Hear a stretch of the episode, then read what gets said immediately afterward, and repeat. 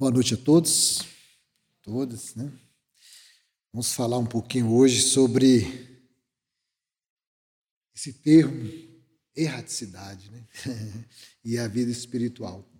Mas eu gostaria de iniciar a nossa fala com uma história pessoal. Peço até permissão para contar uma história pessoal, porque se tornou engraçada. E eu sou filho de espíritas. Meus pais já eram espíritas e se tornaram espíritas né, antes de eu nascer e de se casarem. Né. Meu pai já foi coroinha da igreja católica, rezava missa em latim. Minha mãe ajudava na igreja, porque sua mãe ajudava na igreja, e aí naquela época a criação era assim, né? Ia de filho tal. Então ela tinha uma criação religiosa católica, e meu pai também. Mas meu pai já desencarnou e ele era estudava engenharia civil em Belo Horizonte. E um dia ele estava na República, né? Um apartamento na República, no centro de Belo Horizonte, e ele ouviu uma barulheira, uma gritaria no corredor do prédio. Ele saiu abriu a porta, quando ele olhou, tinham várias pessoas na porta do apartamento vizinho, né? um dos apartamentos vizinhos. Aí ele, né, disse que só mulher que é curiosa, né? Não, homem também é. Aí meu pai foi lá para saber o que estava acontecendo, o que, que tinha ali. E a porta aberta. Aí quando ele olhou, imagine o que ele viu. Alguns objetos voando dentro do apartamento tipo cadeira, alguns objetos da, da casa voando. E ele ficou encucado. Imagina né, um estudante de engenharia olhando objetos voando do nada ali. Não, tem que ter uma explicação isso aqui, não é possível. E ele não tinha informação, não sabia de nada, falou assim: olha, começou a procurar, fuçar daqui, fuçar dali, e foi a um centro de Umbanda. Né? Achou que era ali que ia ter explicação. Foi lá no centro de Umbanda, começou a frequentar, foi muito bem acolhido e tal, isso, aquilo, outro, e participando. Só que eles estavam participando lá e a resposta, aquela curiosidade que ele tinha, não vinha. E uns três meses depois que ele estava ali, e, e a cabeça, né, mexendo, mexendo, mexendo, e a curiosidade cada vez mais vindo, um espírito se manifesta através de um preto velho, lá no, no centro de Umbanda. E chamou ele, Carlos, venha cá. E ele foi. Chegou lá e falou assim: Olha, o que você quer saber, você vai, só vai encontrar resposta lá no centro de Mesa Branca. Você tem que estudar Allan Kardec. Ele, e quem é Allan Kardec? Procure saber, estude Allan Kardec. E ele, meu pai, não conhecia nada. Tá bom, muito obrigado, tal, e foi saber quem era Allan Kardec. Aí que ele conheceu a doutrina espírita. Começou a estudar e tal. Minha mãe, né, quando eles se casaram, minha mãe ainda era católica. Meu pai apresentou a doutrina espírita para minha mãe. Minha mãe devorou os livros de Emmanuel e Companhia Limitada de Chico e começou a estudar, estudar, estudar. E aí, quando meus irmãos e eu, eu sou o caçula dos homens, né? ainda tenho uma irmã mais nova, quando nós nascemos, nós já nascemos no, no lar espírita. Mas meu pai sempre foi de viajar muito. Né? Nós moramos, vocês terem uma ideia, meu pai é mineiro, minha mãe também é mineira, meu irmão mais velho nasceu em Atibaia, São Paulo. Os dois irmãos seguidos nasceram em Muriaé, Minas Gerais. Eu nasci em Niterói, Rio, Estado do Rio, e minha irmã mais nova nasceu em Macaé, que é Estado do Rio também. Isso antes de mudar para Brasília. Depois nós mudamos para cá, nós mudamos para Unaí, já moramos em Pedreiros do Maranhão, moramos em São Luís do Maranhão, Cabeceiras de Goiás. Então, você vê, meu pai sempre foi de andar muito. E com essas viagens diversas, a gente não conseguia se filiar ou fixar em um centro espírita para estudar a doutrina espírita. A gente estava doutrina espírita em casa. Meu pai, grande conhecedor, estudioso, minha mãe era médium. a gente fazia o evangelho no lar, na cidade do interior, e aquilo, ia, ia, ia ficando, a gente né, não tinha centro espírita naquela época, anos 70, anos 80, era mais difícil.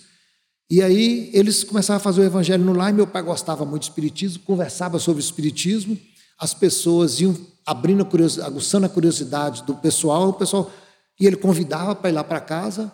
Aí quando começava a juntar muita gente no evangelho no lar, ele falou: "Tá na hora de abrir um centro espírita". aí ele ia, fundava o centro espírita com o pessoal e quando ele saía da cidade o pessoal tomava de conta, né? E isso é a vida do meu pai, e a gente não estudava, não conseguia parar para fazer um estudo sistematizado da doutrina espírita. Então, tem muitas informações que a gente, eu, por exemplo, vim a conhecer depois que eu fiz um estudo sistematizado mesmo. E eu, então, já estava trabalhando, já aqui em Brasília, né, já há mais de 18 anos, trabalhando, e me vinculei, me, me, me associei a um centro espírita em Sobradinho, chamado A Caminho da Luz, e ali eu fiz meu estudo sistematizado da doutrina espírita, que naquela época, hoje o estudo sistematizado é mais tranquilo. Naquela época a gente passava sete anos estudando o estudo sistematizado, sete anos estudando o estudo sistematizado. Era moleza não, né? Mas isso é dali bem caprichadinho na doutrina. E um desses dias, estou contando essa história toda para chegar no termo erraticidade.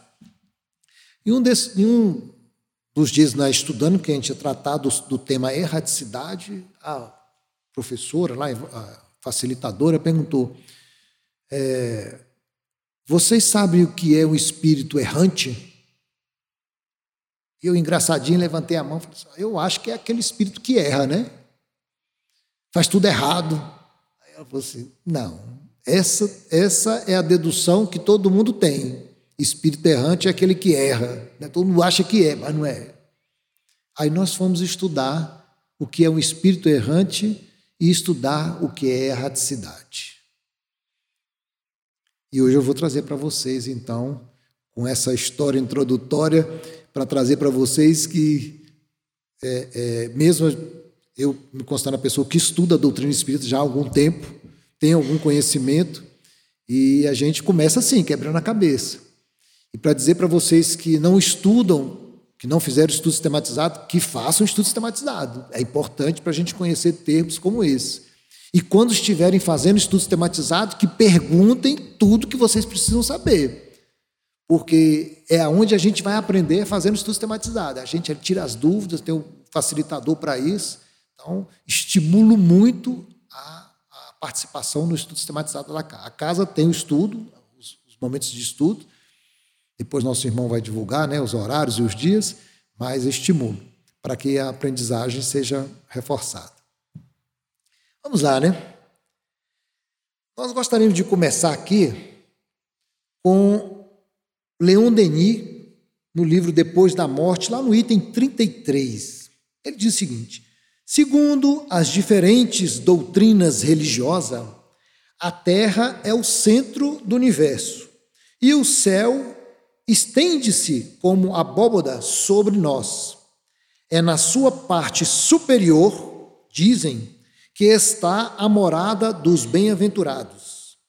O inferno é habitação dos condenados, prolonga suas sombras nas galerias, nas próprias entranhas do globo. Olha só. Então, Leon Denis traz aqui o que, que as doutrinas religiosas no passado tinham como informação e traziam como informação para a gente. A ciência, o que, que falava? A Terra é um, é um platô. A Terra não era redonda, a Terra era um platô. Se você nadar muito no mato, cai lá embaixo. Cuidado, não nada muito não, fica aqui pertinho da Terra. Então era como se fosse aqui. E aí tinha o quê? Uma abóboda. Ou seja, você tinha um, um, um côncavo, né? Uma concavidade aqui, que se encontrava essa abóboda, chamada de abóboda terrestre, que na realidade é o nosso, nosso céu. Então, nas, nas extremidades da terra saíam aí tipo um vidro ou uma coisa, né? Que se encontrava lá em cima chamado de abóbada terrestre. E que aqueles bem-aventurados que no final da vida não eram condenados, iam morar aonde? Na, na abóboda terrestre, no céu, que ficava acima de nós. Mas aqueles pecadores que tinham cometido algum erro iam para onde? Para o inferno. Se o céu é em cima, o inferno é embaixo, nas entranhas da terra. Imaginemos nós num fogo ardente no interior da terra, tudo queimando, e aquele pecador, você, isso, vai lá para os entranhas da terra. É isso aí. Essa que era a teoria, as doutrinas religiosas no passado. Com o passar do tempo, a ciência comprovou a pluralidade dos mundos habitados. A gente olha para o céu, as estrelas que eram os nossos parentes que já tinham desencarnado, e a gente ficava olhando, será que é fulano, será que é Beltrano? Era, não eram estrelas, não eram as pessoas, mas mundos que a ciência fez com que nós identificássemos. Olha, Ali é a Lua, é o Sol, aqui é a Terra, aqui é Platuno, Netuno, Marte, tal, tal, tal. E a ciência foi comprovando que a Terra era redonda e que aquelas estrelas que estavam no universo eram planetas. E que não existia essa abóboda não é o que a gente pensava. E que o inferno Podia ser que ainda continuasse no centro da Terra, né? Não estava nada comprovado, como ainda não está o que tem. Quer dizer, a ciência já comprovou o que tem no centro da Terra, mas tem gente que ainda acredita que o inferno é no centro da Terra. Essa era a teoria antiga. Aí a ciência veio comprovando que não.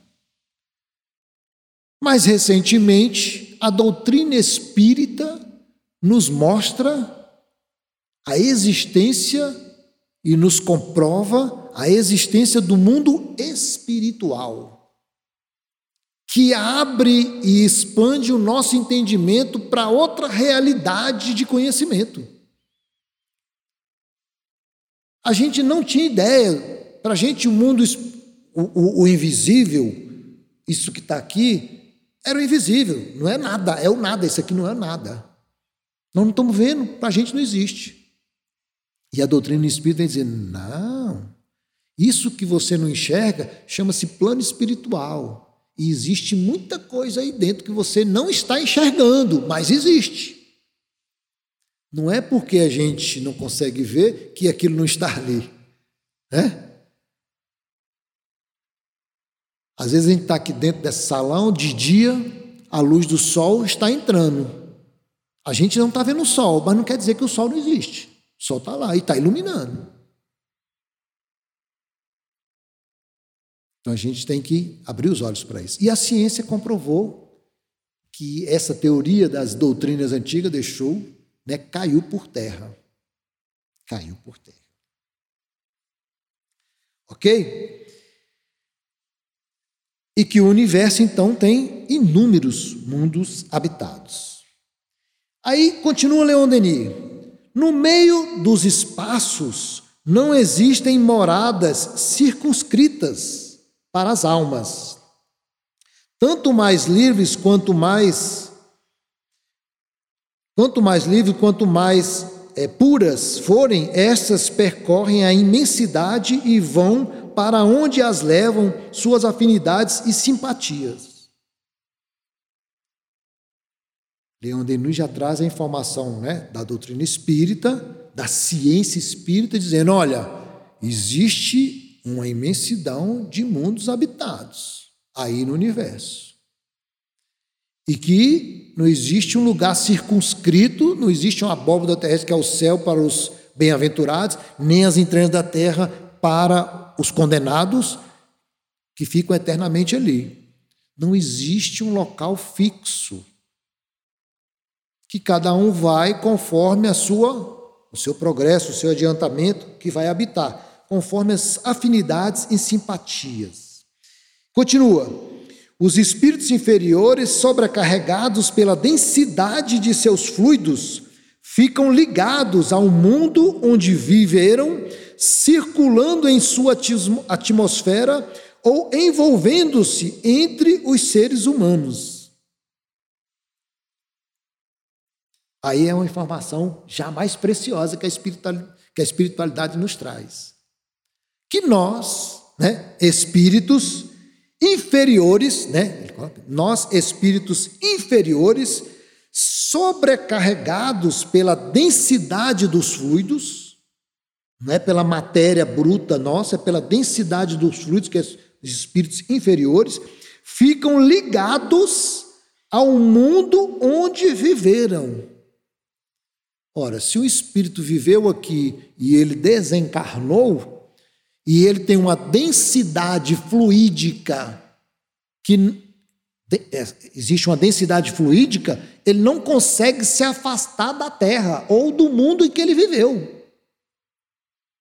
Porque ele não consegue. É como se a gente falasse assim: quero voar, eu não vou conseguir, meu corpo não deixa, eu não sou um passarinho, eu não tenho asa, eu não vou voar. E o espírito pode desencarnar, mas ele não consegue sair da Terra e ir para outro planeta pela densidade fluídica que ele tem no seu perispírito. É, nós temos o corpo material, o espírito, que é o princípio inteligente, e tem o perispírito que liga os dois, né? o corpo físico ao espírito. Esse perispírito acompanha o espírito quando ele desencarna. O corpo físico vai para debaixo da terra, mas o perispírito, mas o perispírito acompanha o espírito. E esse perispírito tem uma densidade tal que não permite, e ele é apegado à matéria, não permite ele se deslocar para outros mundos. Ele tem que ficar aqui pela densidade que, fluídica que ele carrega, que ele tem. Circulando em sua atmosfera, então o espírito não se afasta aqui, fica circulando na atmosfera terrestre, ou envolvendo-se entre os seres humanos. Aí a gente fala, ah, não, ele está lá no Vale do Suicídio, ele está lá no umbral. Não, ele pode estar tá lá, mas ele pode estar tá aqui sentado nesses bancos. Talvez alguns percebam, outros não, mas existem vários espíritos sentados aqui. Existem uns que estão circulando naturalmente, porque eles circulam entre nós, aqui dentro, na rua, em casa. E aí tem gente que tem medo de espírito. Mas todo lugar que você vai tem espírito. Roberto, você não tem medo de espírito? Eu tenho mais medo dos encarnados do que dos espíritos. Os espíritos estão aí. Entendeu? Aí, continuando, lá na questão 27 do Livro dos Espíritos, eu gosto muito dessa questão, gosto de trabalhar muito com ela. Né? Kardec pergunta aos espíritos qual. É, no, no universo existem dois elementos, espírito e matéria. Aí eles explicam lá. Sim, mas acima deles, Deus. Aí chama da trilogia do universo. Deus, a inteligência suprema, criou o princípio inteligente, que é o espírito nós, e criou a matéria para que o princípio inteligente saia da sua simplicidade e ignorância e chegue a uma perfeição um dia. A perfeição um dia. São os três elementos do universo. E que essa matéria, né, que essa matéria criada, que é o terceiro elemento do universo, primeiro elemento Deus, segundo elemento espírito, princípio inteligente, terceiro elemento a matéria, essa matéria criada, ela é um desdobramento de uma coisa chamada na sua origem, a matéria na sua origem chamada fluido cósmico universal.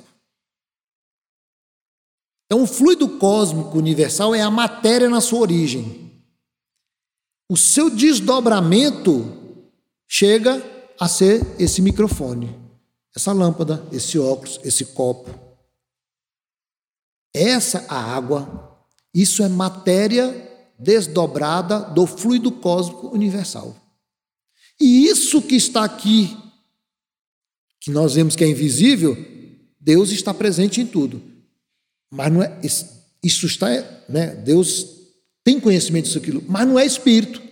O espírito pode estar até andando aqui dentro, né, isso aquilo outro. Mas se não é Deus e não é espírito, é matéria. Então, o que está aqui no invisível é matéria. É desdobramento do fluido cósmico universal em uma característica diferente da matéria bruta que nós conhecemos. Bacana? Então. Aí Kardec, né, traz, fala da pluralidade dos mundos habitados e é, faz a seguinte pergunta, faz a seguinte pergunta aos espíritos lá no, na, na, na, questão é, na questão 224. Que é a alma no intervalo das encarnações?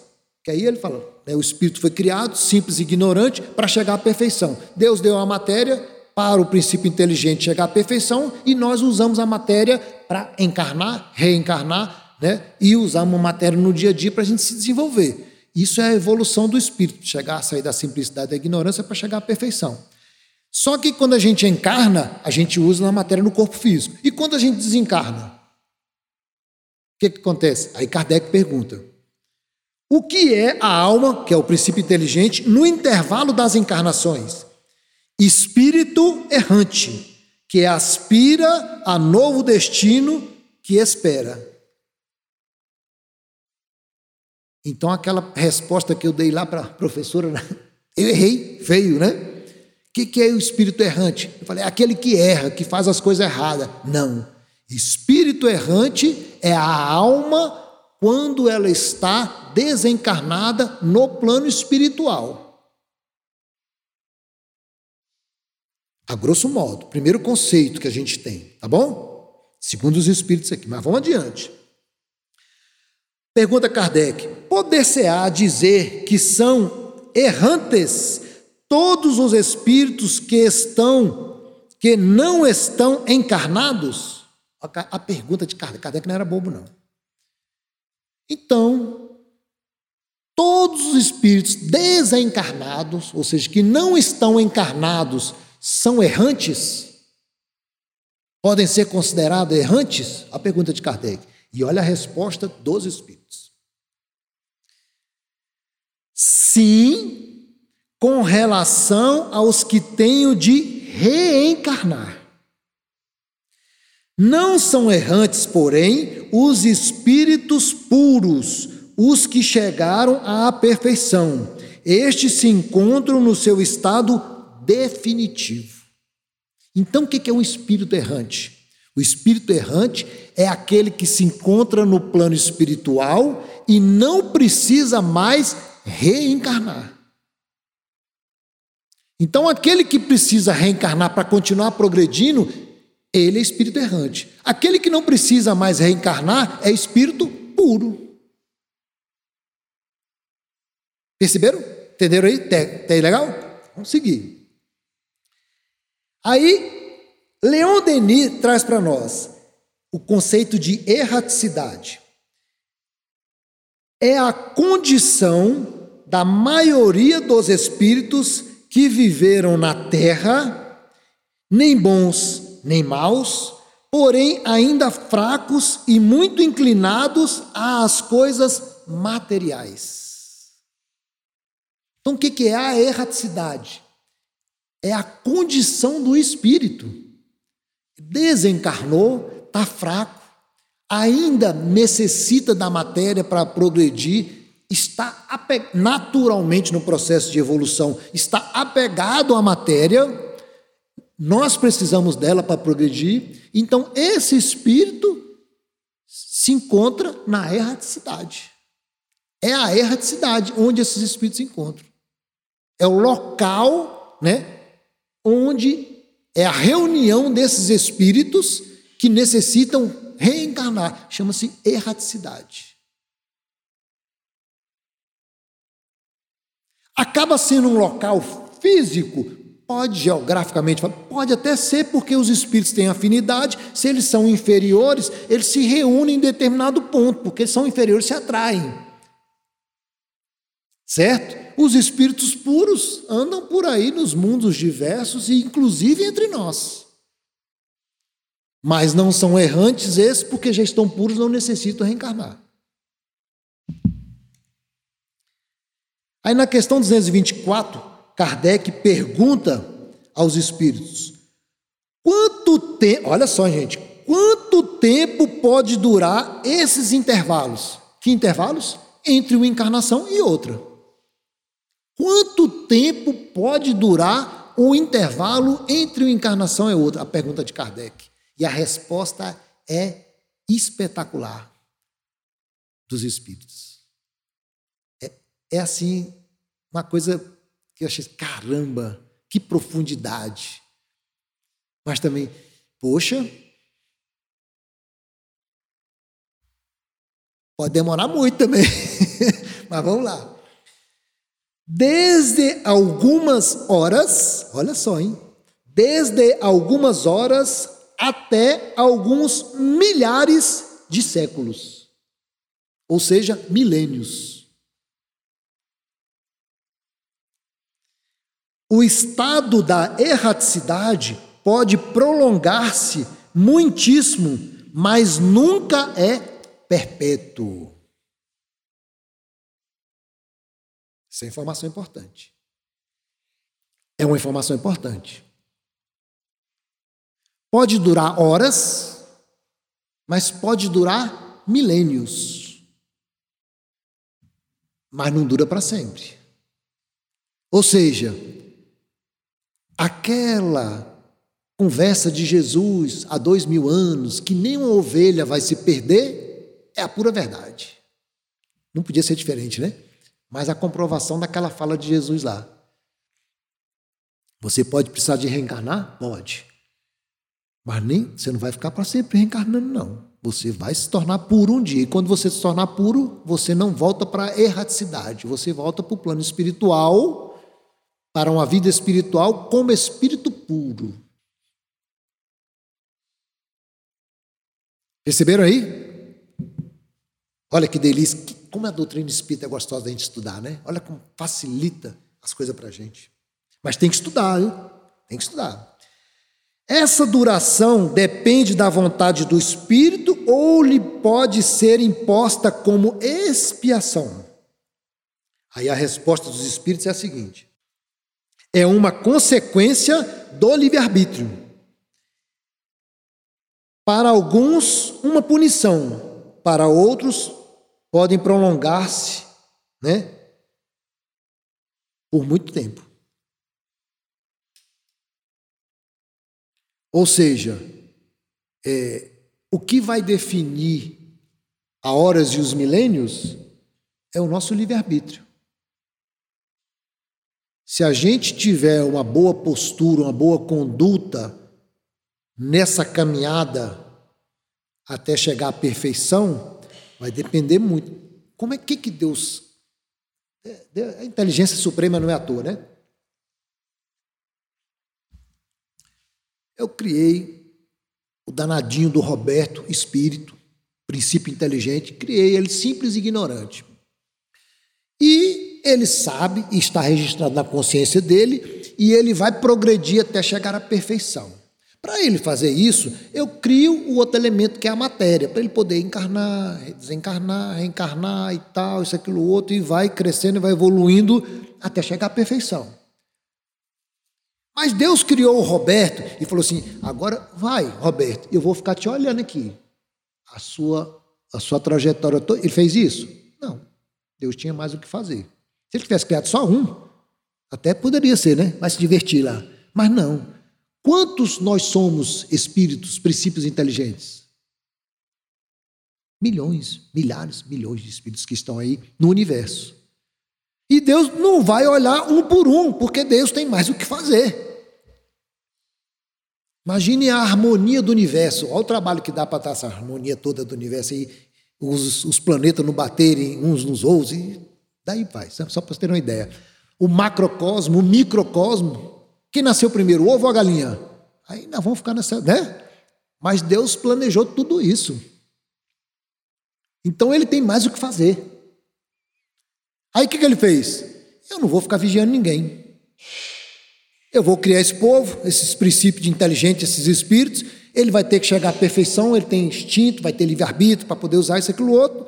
E vou criar umas leis. Se eles usarem as leis, eles quanto mais perto das leis que eu criei eles estiverem, mais rápido ele chega à perfeição. Quanto mais eles se afastarem das leis, mais ele demora para chegar à perfeição.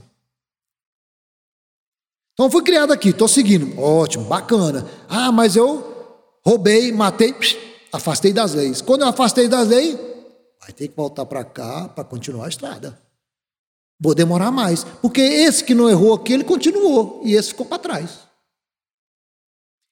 Então, o nosso livre-arbítrio de fazer as coisas na nossa caminhada, que vai dizer quanto tempo que eu vou demorar entre os intervalos das encarnações para eu chegar à perfeição. E isso vai depender do que eu faço, porque se eu, por exemplo, me suicido pelo meu livre-arbítrio, eu vou ter que ter um trabalho de recuperação no plano espiritual para poder reencarnar. Não é na mesma hora, depois, cinco minutos, dez minutos, nem, nem duas horas depois. Tem todo um trabalho psicológico disso, de recuperação do espírito. É um trauma. Se nós aqui passamos por coisas menores e caímos em depressão, ficamos traumatizados com várias coisas, imagine o espírito, o princípio inteligente no plano espiritual. Também tem as suas dificuldades. E ele tem que se recuperar. Ok? Então é assim, vai depender do nosso livre-arbítrio. Na erraticidade, o espírito progride, ou seja, o espírito está na erraticidade porque ele precisa reencarnar novamente. Lá ele progride? Olha que pergunta interessante também, né? Kardec é muito danado. Aí a resposta dos espíritos é: pode melhorar-se muito tais sejam a vontade e o desejo que tenham de consegui-lo. Todavia, na existência corporal é que põe em prática as ideias que adquiriu. Nós progredimos no plano espiritual? Sim, chegamos lá, nós vamos estudar, nós vamos trabalhar, nós vamos fazer várias coisas. Podemos progredir? Podemos. Adquirimos um conhecimento, uma experiência boa. Vai reencarnar para ver se você aprendeu direitinho, meu irmão. Você tem que testar, botar essa prova. E a prova é colocada na reencarnação. Por isso chama mundo de expiações e provas. Nós temos que ser provados aqui das coisas que a gente, do aprendizado que a gente adquiriu. Aí vai usar o livre-arbítrio. Foi bom? Beleza, está aprovado. Chega no final da reencarnação ali, recebe o certificado, né? Reencarnação 1352. Ó, com louvor. Agora, não, você me desculpa, mas você vai, vai voltar de novo para passar por isso tudo porque você não passou no teste, não. Vamos lá, né? Vamos seguir aqui o que, que os Espíritos estão nos ensinando mais. São felizes ou desgraçados os espíritos errantes? Mais ou menos, conforme seus méritos. Sofrem por efeitos das paixões, ou são felizes conforme o grau de desmaterialização que estão. Na erraticidade, percebe-se que lhe falta o que lhe falta para ser mais feliz. Então, nós podemos sofrer ou ser felizes na erraticidade. Vai depender do nossa, da nossa maturidade espiritual, do nosso apego ou não à matéria. Então, nós temos que é, é, é entrar e verificar. Nós estamos apaixonados pela matéria, então eu vou continuar querendo a matéria. Por isso que ele fala em desmaterialização. O que é desmaterializar? Ah, não, vamos para uma sessão de desmaterialização, né? Antigamente tinha sessões espíritas de desmaterialização. Meu pai, meus pais participaram muito disso. Né? Tinha uma flor aqui, desmaterializava aqui, materializava ali na frente. Não é isso desmaterialização nessa resposta dos espíritos é de você desapegar da matéria. Quanto menos eu depender da matéria para eu sobreviver, menos apegado eu estou, mais desmaterializado eu estou. E isso é importante por quê? Porque no capítulo 3 do Evangelho segundo o Espiritismo, os Espíritos definem como os mundos habitados, mundos primitivos, que é mundos de matéria igual a esse, mundos, expiações e provas, que é mundo material como esse, mundos de regeneração, que é um mundo material como esse, mundos felizes e ditosos, que não é um mundo material como esse, mundos celestes e divinos que não é um mundo material como esse. Então, para eu progredir de mundos primitivos, expiações e provas, regeneração, chegar nos, nos felizes ditosos e, e depois habitar os celestes divinos, que não são materiais como o nosso mundo é hoje, eu tenho que aprender a viver sem essa matéria bruta. Para eu aprender, para eu poder ter condições de sobreviver lá. Ora, se eu dependo do copo, da água, do carro, da roupa, do corpo físico para progredir, e lá não vou ter nada disso, eu não posso habitar esse mundo. Se eu não posso habitar, é porque eu estou apegado à matéria. E aí eu tenho que me desapegar, OLX. Desapega, desapega da matéria, desmaterializa, desmaterialização. Aí os espíritos falam assim: olha, são felizes ou desgraçados os espíritos errantes? Mais ou menos, conforme seus méritos, sofrem por efeito das paixões ou são felizes conforme o grau de desmaterialização. Na erraticidade, percebe-se o que lhe falta para ser mais feliz. E aí, quando a gente chega no plano espiritual, desencarnado, né? Mas na erraticidade, porque a gente ainda está inferior, aí lá a gente vai avaliar: olha, eu errei aqui, errei aqui, errei aqui, preciso voltar para fazer essa prova aqui, fazer, né, passar por essa aprovação, por essa expiação. Então eu tenho que fazer, fazer essa caminhada. Aí eu planejo a próxima encarnação. E vem. É como aquela pessoa que faz uma caminhada numa floresta, num local, onde ele vai passa por dentro da floresta ali, ele sobe no morro. Aí quando ele sobe no morro, ele olha lá na frente, ó, oh, eu tenho que chegar lá naquele outro morro, mas eu tenho que atravessar essa floresta aqui. Então ele vê que tem muitas coisas ali dentro, posso encontrar é, é, é, bichos, né? posso encontrar coisas, frutas, mas eu posso encontrar várias coisas, mas eu tenho que passar por ela para chegar lá no, lá no outro morro. Mas ali eu consigo ver, consigo ver e planejo. Ó, eu acho que eu vou por aqui, tem uma pedra ali, eu acho que eu vou por aqui, acho que eu vou passar por aqui, tem menos mata, ali tem uma água, um rio, eu vou pegar o rio aqui para poder chegar lá mais rápido e não chegar com sede. Não morrer de, de sede nem de fome. Então ele planeja a encarnação dele para ele chegar lá na frente. Porque a gente sabe o que a gente precisa, por onde vai passar, o que precisa, e a gente planeja esse, esse, esse trajeto reencarnatório. A condição dos espíritos na vida além túmulo, sua elevação, sua felicidade, tudo depende da respectiva faculdade de sentir e de perceber que é sempre é, que é sempre proporcional ao seu grau evolutivo. Até aí tudo bem, né? É, as alegrias e as, e as percepções, as percepções do espírito não procedem do meio que ele ocupa, mas de suas disposições pessoais e dos progressos realizados. Então a gente, isso aqui Leon Denis traz para nós. Então a gente tem no meio que a gente ocupa, a gente pode buscar os nossos recursos e se desenvolver, né, e progredir. É, mas não está aqui, está nós o espírito que precisa progredir os recursos materiais estão à nossa disposição. Então, as nossas alegrias, nossas percepções são sentimentos. E isso vai existir, vai aprofundar, vai melhorar de acordo com que a gente se apega mais ou menos às coisas materiais. Então, não é o meio que vai nos deixar, que vai nos fazer feliz, mas o meio pode nos proporcionar apego àquilo que tem ali. Nós estamos encarnados hoje, cada um tem sua casa, cada um tem seu carro, tem sua roupa, tem sua, né, a casa espírita que a gente vem. A gente tá, tem aqui, a gente pode desenvolver sentimentos aqui. A gente vai se apegar ou não. Se a gente se apegar muito, quando a gente partir para o plano espiritual, vai falar, meu Deus, como é que é? Tem gente que desencarna e continua dentro do carro.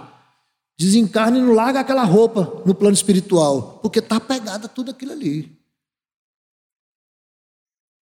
Tem uma história num dos livros de André Luiz, que eu esqueci, esqueci o nome do livro agora, tá, do espelho, né? Que a mulher recebeu, a moça recebeu de um presente do noivo um espelho, né?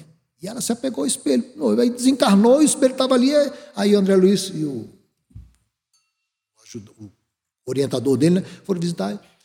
Estava lá a moça do lado do espelho, no plano espiritual. E o espelho lá num local, num, acho que num museu, uma coisa assim, e a, o espírito lá do lado. Aí o André, por que, que ela está aí? Aí foi contar a história. Ela ganhou do noivo e tal, isso, aquilo, outro, aí se apegou esse espelho, onde o espelho vai, ela vai. Está lá. Apego, né? Tem que desmaterializar. Eita, acabou o horário, né? Acabou o horário. Mas vamos ver aqui, deixa eu ver se eu tenho uma coisinha final aqui para nós. É...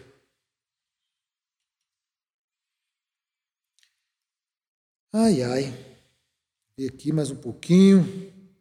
Uma coisa que a gente pode destacar, que tem mais alguma coisa a se conversar, mas a vida dos espíritos adiantados, né? na questão 233, os espíritos já purificados descem aos mundos inferiores? Os espíritos purificados descem aos mundos inferiores? O que, vocês acham?